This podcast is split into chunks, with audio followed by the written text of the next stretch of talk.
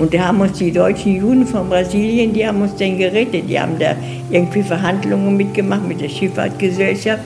Und da haben wir, nachdem wir zehn Tage auf dem Schiff gewohnt haben, in Bahia, de Brasil, da sind wir auf ein brasilianischen Schiff gegangen und sind nach Rio gefahren. Und da haben wir drei Wochen in Rio in Pension gewohnt. Alles von, äh, haben alles die deutschen Juden da in Brasilien gemacht. 49 Menschen, 49 bewegende Geschichten. Ein Stück Deutschland. Der Podcast.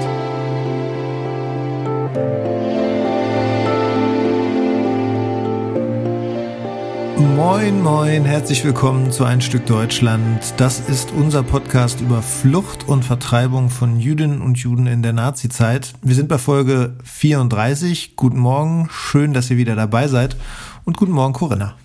Guten Morgen, Carsten. Ich freue mich, dich zu hören und bin gespannt auf den zweiten Teil unserer ausführlichen Auseinandersetzung mit Edith Nassau, eine geborene Gumbert aus Lünen, Westfalen.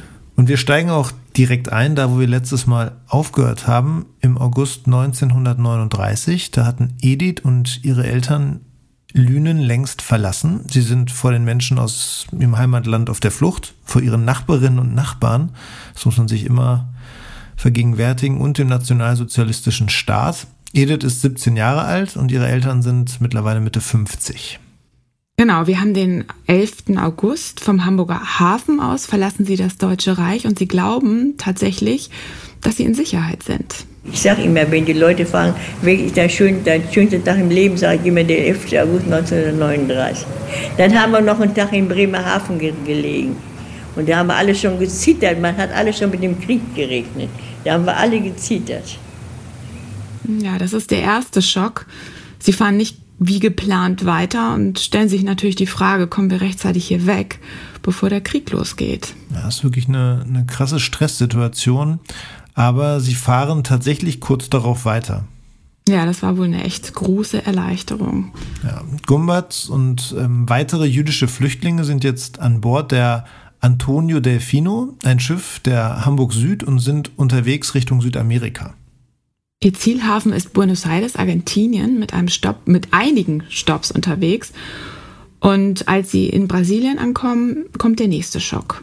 Und dann brach der Krieg aus. Ich weiß noch, da haben sie nachts, die Matrosen haben das Hakenkreuz oben auf dem Schornstein schwarz über, überstrichen, damit man sieht, dass es ein Nazischiff ist. Und äh, der wollte, der, die wollten uns trotzdem wollten uns wieder zurückschicken. Wir waren ungefähr 150 Juden auf dem Schiff. Total krass, ne? Super schreckliche Vorstellung. Ja, absolut furchtbar, wirklich, total. Aber wir wissen ja, Gumbatz schaffen die Flucht nach Buenos Aires. Und wie, das hat dir Edith Nassau 2004 auch erzählt. Und da haben uns die deutschen Juden von Brasilien, die haben uns dann gerettet. Die haben da irgendwie Verhandlungen mitgemacht mit der Schifffahrtgesellschaft. Und da haben wir, nachdem wir zehn Tage auf dem Schiff gewohnt haben, in Bahia, de Brasil, da sind wir auf ein brasilianischen Schiff gegangen und sind nach Rio gefahren. Und da haben wir drei Wochen in Rio in Pension gewohnt. Alles von, äh, haben alles die deutschen Juden da in Brasilien gemacht. In Brasilien? Was, was ist da genau los gewesen? Du hast mir erzählt, dass du zu dieser Sache im Netz gar nichts finden konntest. Ja, gar nichts. Klingt irgendwie total spektakulär, aber trotzdem konnte ich überhaupt gar nichts finden. Aber glücklicherweise kenne ich ja durch die Zusammenarbeit mit dem Institut für die Geschichte der deutschen Juden hier in Hamburg, ähm, die habe ich ja bei ihrer aktuellen Online-Ausstellung unterstützt. Davon haben wir in der letzten Folge, in Folge 33 ausführlich erzählt. Nichts, nur fort, Flucht und Neuanfang in Buenos Aires, Montevideo und Sao Paulo. Ja, genau. Und über dieses Projekt ähm, habe ich ja auch den Historiker Dr. Björn Siegel kennengelernt. Und der hat sich ziemlich intensiv mit dem jüdischen Exil in Brasilien beschäftigt. Und er hatte von der Sache schon mal gehört? Nee, tatsächlich hatte er auch von dieser Sache noch nicht gehört. Aber er hat mir dann angeboten, sich im Hamburger Staatsarchiv einen Überblick über die Aktenlage zum Schiff zu verschaffen und mal zu gucken, was er da finden kann. Ja, oder auch in anderen Archiven, ausgehend natürlich davon, also von dem, was Edith uns dann oder Edith mir 2004 erzählt hatte. Es war wirklich ganz spannend, weil in diesem Falle haben wir ein persönliches Zeugnis von einer Reisenden, die uns so einen Blick an Bord freigibt, was ganz spannend ist und was wir sehr selten haben. Normalerweise haben wir ganz andere Quellen, ähm, wie zum Beispiel die Quellen der Schiffsreedereien, die sich eher, sagen wir mal, ähm, für die Reise interessieren, die technischen Daten, wann läuft das Schiff wo ein, welche Probleme hat es gegeben, in welchen Häfen. Ähm, und genau danach habe ich gesucht erstmal, weil das Schiff, die Antonio Delfino, ein Schiff war von der hamburgisch-südamerikanischen Dampfschifffahrtsgesellschaft, kurz Hamburg Süd. Und die haben als Depositum alle ihre Akten an das Staatsarchiv der Freien und Hansestadt Hamburg gegeben. Also praktisch ein Schatz, den man sich angucken kann. Und da sind auch einige Akten vorhanden über die Antonio Delfino. Leider nicht so umfangreich, wie man sich das erwünscht. Ja, wir wünschen uns natürlich Infos zu Edith, zu ihren Eltern, ihre Namen auf Passagierlisten und sowas, ne? Ja, genau.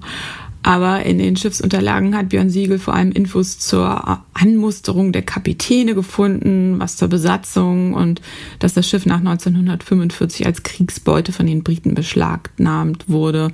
Ja, und solche, solche eher also technischen Geschichten. Eigentlich mhm. auch interessant, ne? Aber für uns jetzt, ja, für uns nicht total. so wichtig.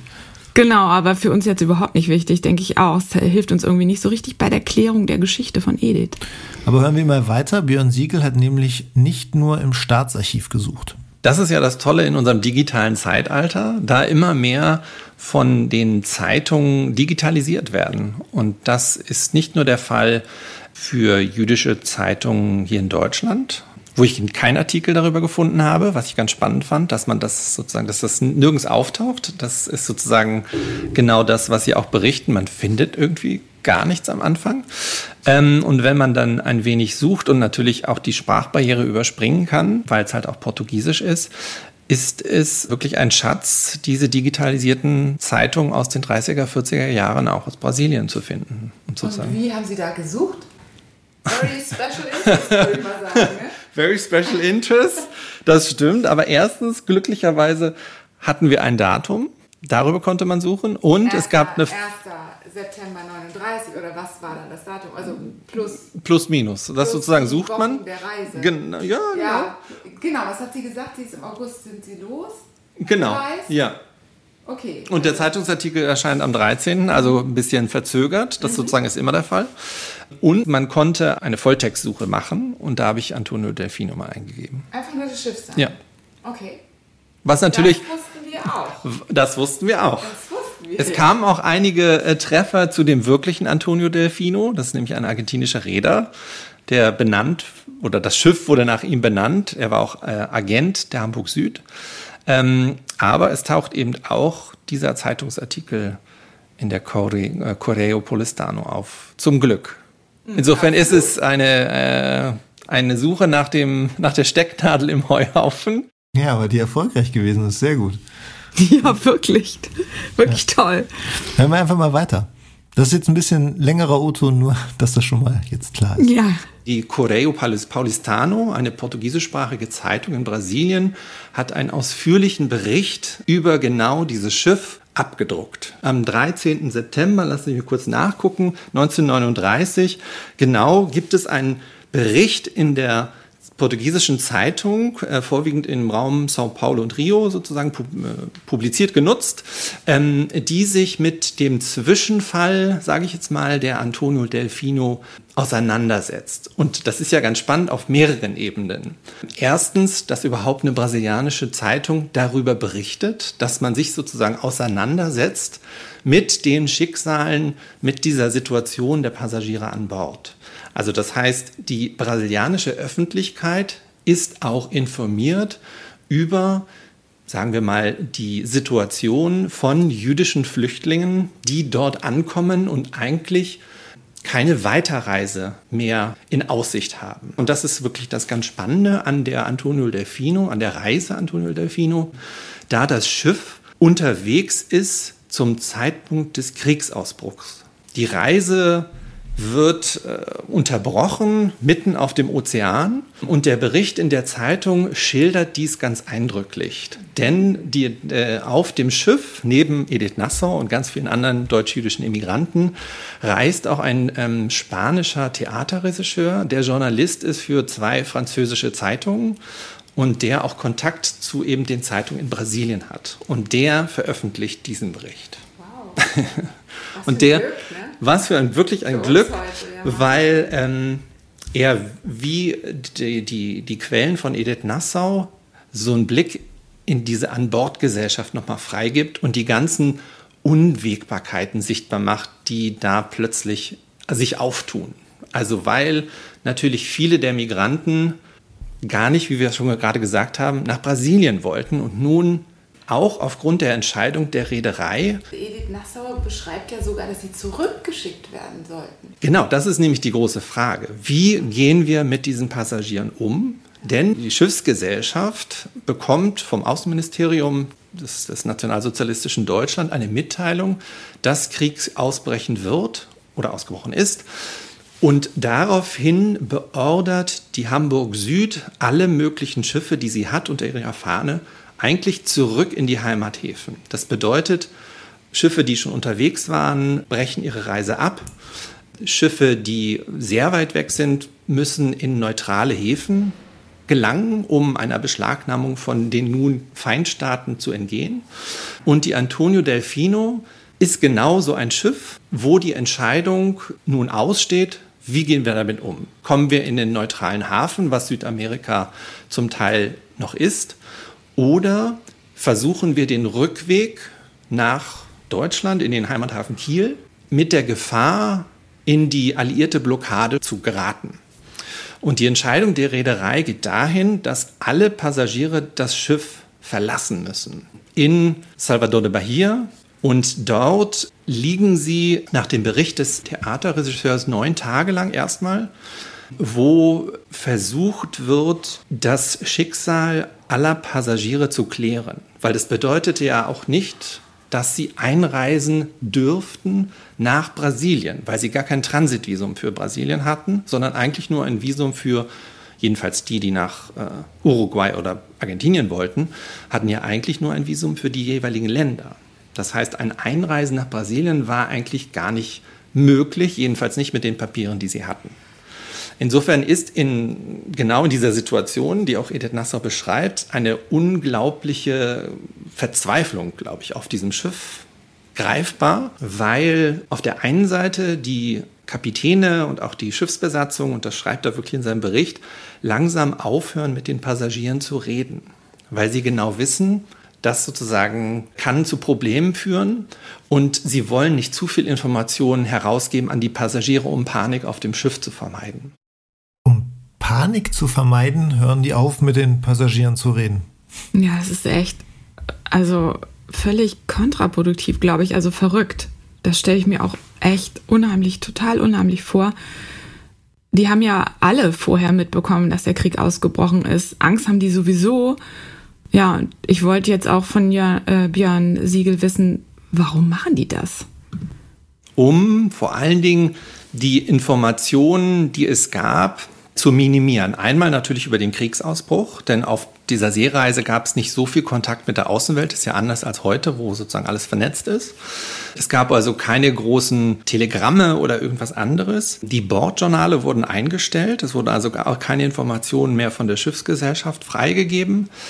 Und damit entwickelte sich auf dem Schiff, glaube ich, eine sehr angespannte Situation. Denn viele der deutsch-jüdischen Flüchtlinge an Bord hatten sicherlich auch mitbekommen, dass schon über das gesamte Jahr 1939 mehrere Schiffe gewisse Irrfahrten erlebt hatten. Also Schiffe wie die Orinoco nach Kuba oder Mexiko, ähm, Schiffe vielleicht für viele Hörerinnen schon bekannt, ähm, die St. Louis, die eigentlich nach Kuba gehen sollte und Kuba schloss dann sozusagen die Grenzen, die dann wieder zurückfuhr, weil weder die USA noch andere lateinamerikanische Staaten Aufnahme wollten.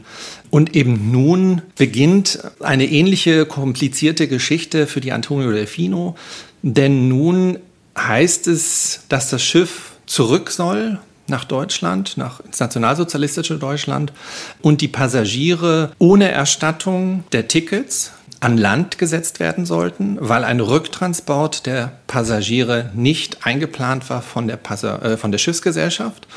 Die sollten eben nach Brasilien erst einmal einwandern bzw. durch eine Transitwanderung weiterwandern. Was für ein Stress. Aber mhm. offensichtlich zumindest mit guter Aussicht.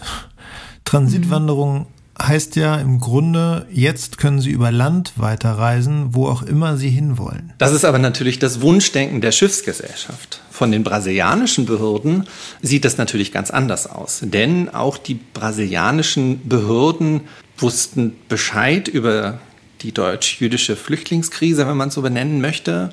Es gab schon mehrere Verhandlungen dass sich Brasilien unter Getúlio Vargas, also einem eher nationalistischen Kurs verschrieben hatte, zum Teil mit sehr rassistisch, antisemitischen Politik-Slogans ausgedrückt hatte. Und ähm, unter dem Slogan Estado Novo, also der neue Staat, auch eine sehr, wenn man so will, diktatorische Rahmen Struktur gegeben hatte und in diesem Zusammenhang auch sich gegen eine Einwanderung von jüdischen Flüchtlingen ausgesprochen hatte. Das hatten sie sowohl auf der Konferenz von Evian 1938, aber auch noch im gleichen Jahr 1939 gab es eine Anweisung an alle brasilianischen diplomatischen Vertretungen, an sogenannte Semiten keine Visa zu vergeben. Und auch wenn es ein Verdacht nur gäbe, dass jemand Semit sei, Semit sozusagen als Codewort für Jüdinnen und Juden, eine Ausstellung von Reiseunterlagen zu vermeiden. Das kennen wir auch aus Argentinien, davon haben wir im Podcast auch schon berichtet. Auf der Flüchtlingskonferenz in Evian hatte der argentinische Außenminister auch so ein Dekret, äh, Dekret unterzeichnet. Genau, das sogenannte Circular Once, also das Dekret Nummer 11, ein ziemlich übles und perfides antisemitisches Papier, das an alle Konsulate rausgegangen ist damals und deutlich regelte, Menschen, die in ihren eigenen Ländern unerwünscht sind, also auch eben Jüdinnen und Juden im Deutschen Reich zum Beispiel, bekommen keine Einreisevisa mehr. Einfach, einfach heftig. Also auch in Brasilien. Und das hat natürlich ganz konkrete Folgen für Edith und die anderen 120 Jüdinnen und Juden.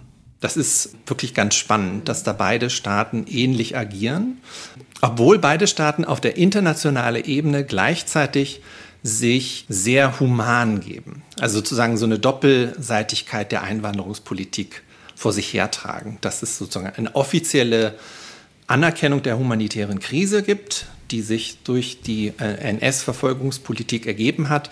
Auf der anderen Seite aber sehr stark wirklich antisemitische Töne eigentlich in der Einwanderungspolitik zu, zu sehen sind.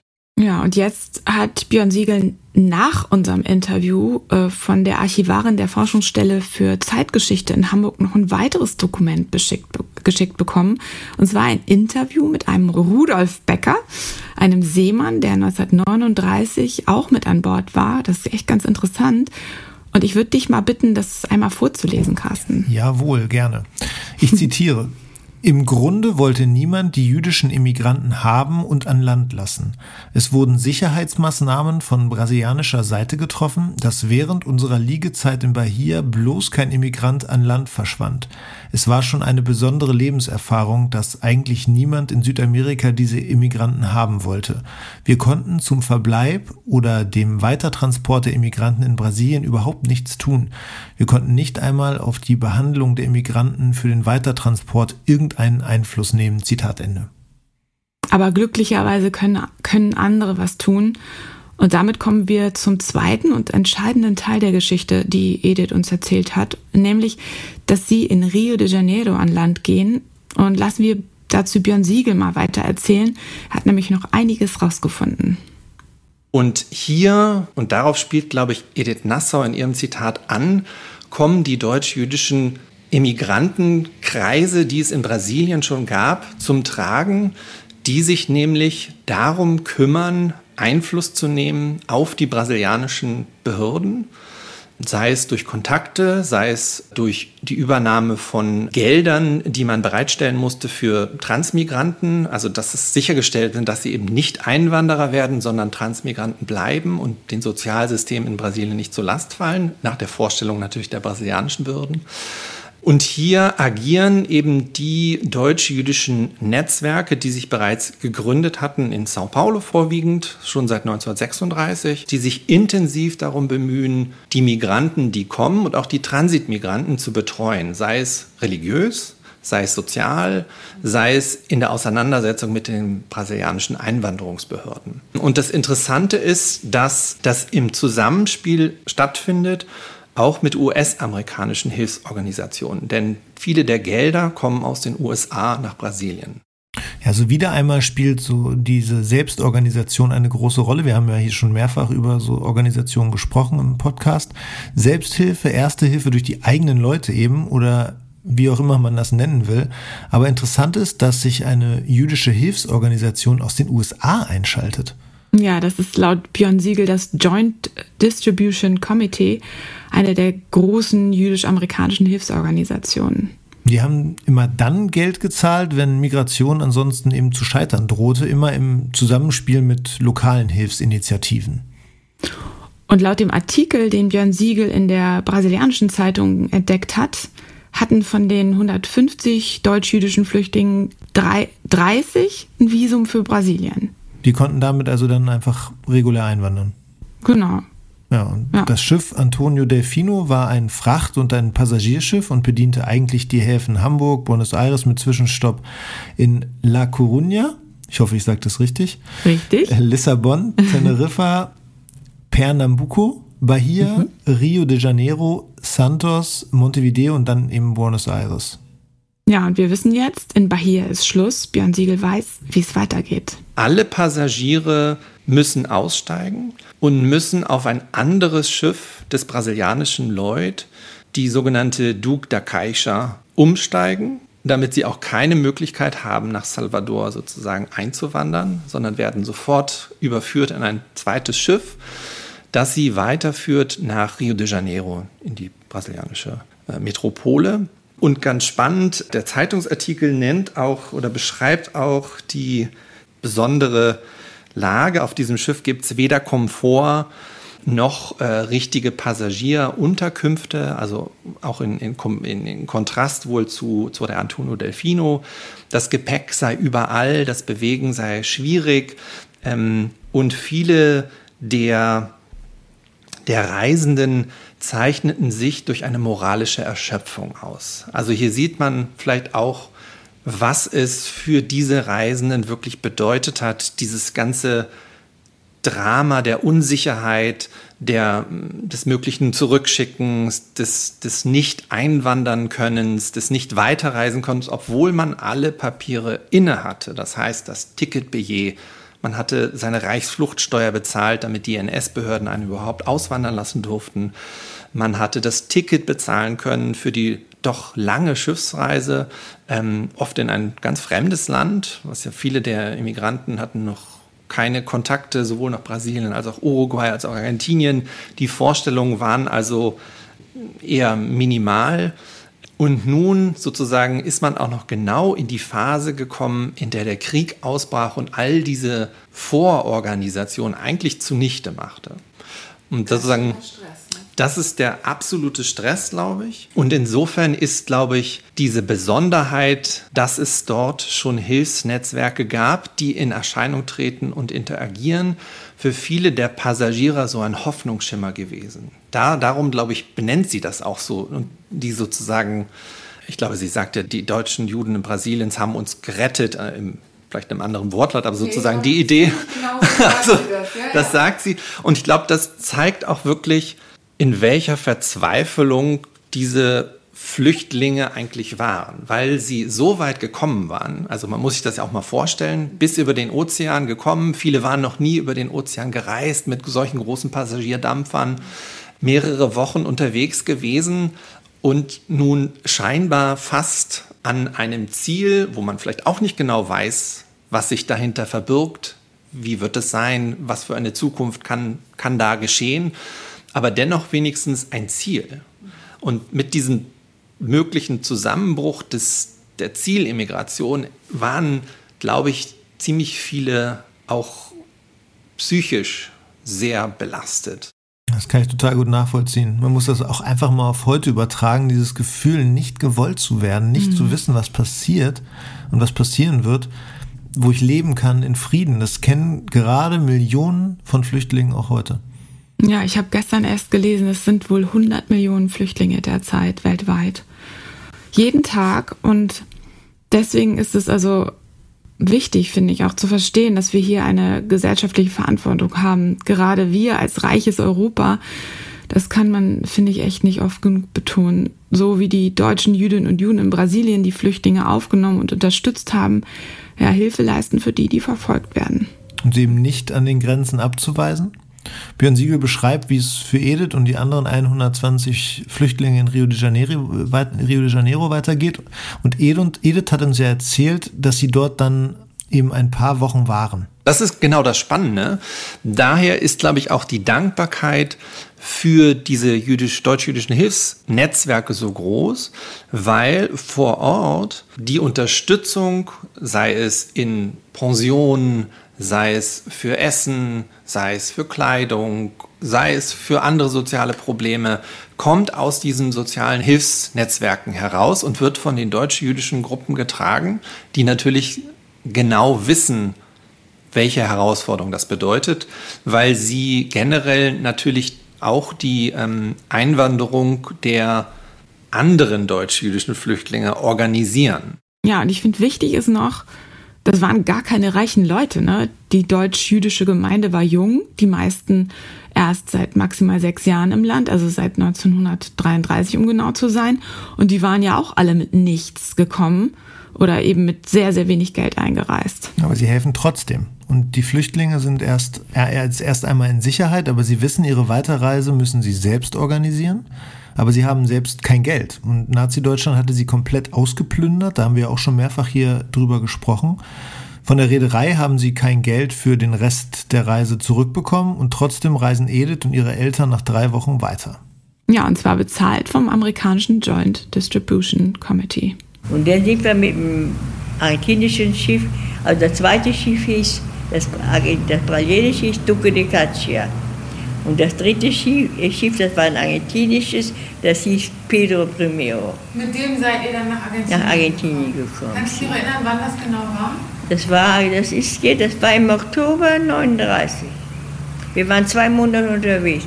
Zwei Monate, das muss man sich immer mal vorstellen. Das sind Zeiträume von Reisen, die heute, die kann man sich heute gar nicht mehr vorstellen eigentlich. Ne? Nee, da macht man eine Weltreise in der Zeit, ne, so ungefähr. Also ich meine, gut, haben die auch fast gemacht. Ja. Aber die waren so lange festgesteckt, ne? Eine echt lange Reise. Ja. ja. Richtig gut, dass Björn Siegel rausgefunden hat, wie das alles genau gewesen ist. Kann man vielleicht sagen, dass Edith mit ihren Eltern zu den letzten jüdischen Flüchtlingen gehörte, die auf dem Seeweg noch rausgekommen sind?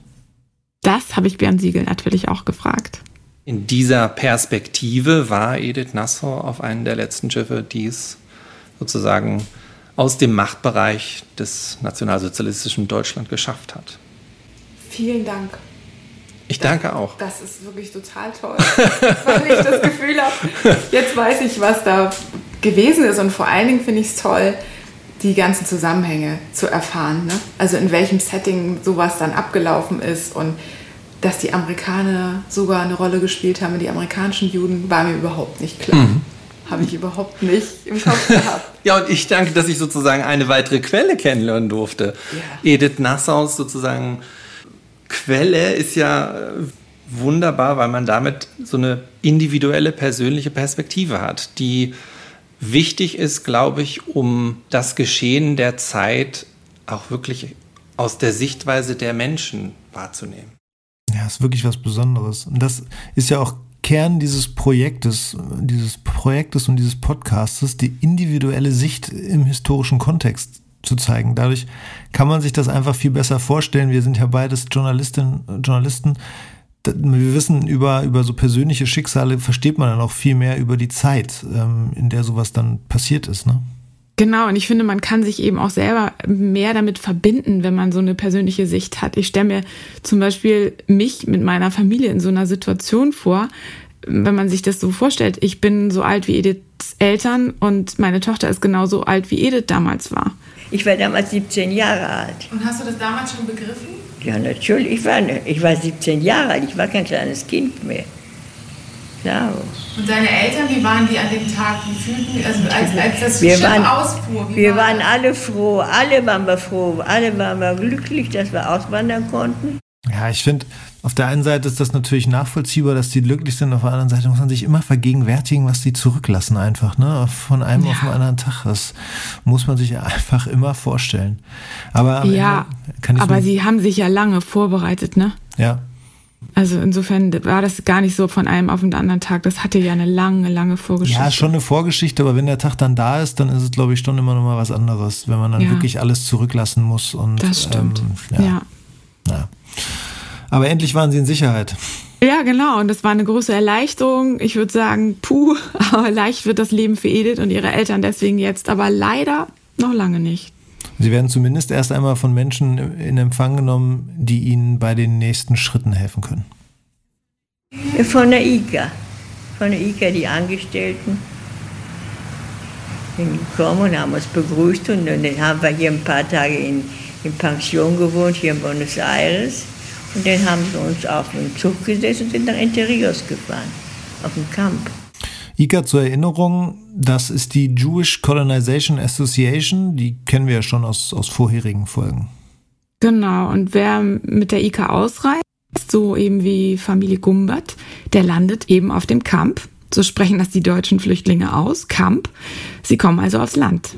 Und zwar in die Kolonie Alcaraz in, du musst mir gleich wieder helfen, Entre Rios? Na, Entre Rios. Entre Rios. In Entre Rios, genau. Und das heißt, übersetzt, kann man ja vielleicht mal sagen, zwischen den Flüssen. Ähm, ja, ja, es ist eine Genau. Provinz nördlich der Provinz Buenos Aires. genau. Also direkt, die grenzt direkt an die Provinz Buenos Aires und die liegt zwischen dem Rio Uruguay, der ja Argentinien von äh, sozusagen Uruguay trennt, und dem Rio Paraná. Villa Alcaraz liegt heute etwa anderthalb Stunden mit dem Auto von der Provinzhauptstadt Paraná entfernt, falls ihr mal Lust habt zu gucken, wo das ist. das ist nat damals natürlich nicht so schnell zu machen. Ja, vor allem, wenn man kein Auto hat, ne? Haben sie natürlich nicht. Guck mal, es sind auf dem platten Land Pferde, Kühe, Acker, einfache Hütte, mehr nicht. Und Gummerz wussten ja schon in Deutschland, dass sie aufs Land gehen würden. Sie wussten auch, dass sie hier von der Landwirtschaft leben sollen. Aber jetzt sind sie da und haben eigentlich keine Ahnung, was das in Entre Rios genau bedeutet. Ja, und auch das müssen wir versuchen uns vorzustellen. Edith hat eine Hauswirtschaftsausbildung gemacht, ihr erinnert euch vielleicht. Und ihr Vater Siegmund ist Kaufmann. Er hat in Brambauer und in Lünen Schuhe verkauft. Nochmal zur Erinnerung. Und Ediths Mutter Helena war bis jetzt Hausfrau. Nicht die besten Voraussetzungen.